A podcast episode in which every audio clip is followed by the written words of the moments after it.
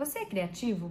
Essa é uma pergunta que muitos de nós já ouvimos ao longo da vida. E a palavra criatividade, ela costuma vir carregada de uma série de ideias limitantes, que fazem com que a gente responda simplesmente sim ou não a uma pergunta como essa. Mas se pararmos para pensar, a criatividade é uma habilidade essencialmente humana e que nos diferencia de outras espécies.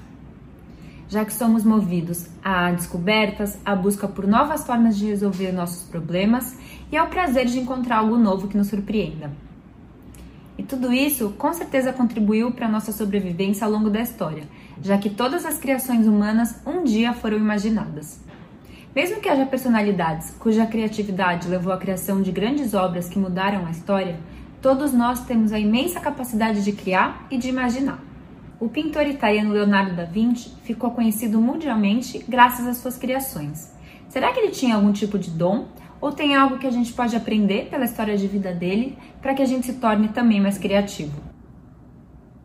Em um livro sobre a vida de Leonardo da Vinci, o escritor Walter Isaacson nos dá algumas pistas sobre como podemos nos tornar mais criativos.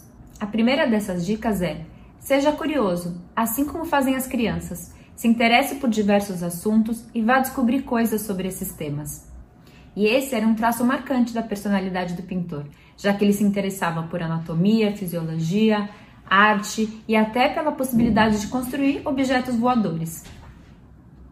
Uma outra habilidade de Leonardo da Vinci era de ser observador. O livro nos conta que quando ele caminhava pelas ruas, ele observava a expressão facial das pessoas para tentar fazer relação com o estado emocional que elas estavam naquele momento.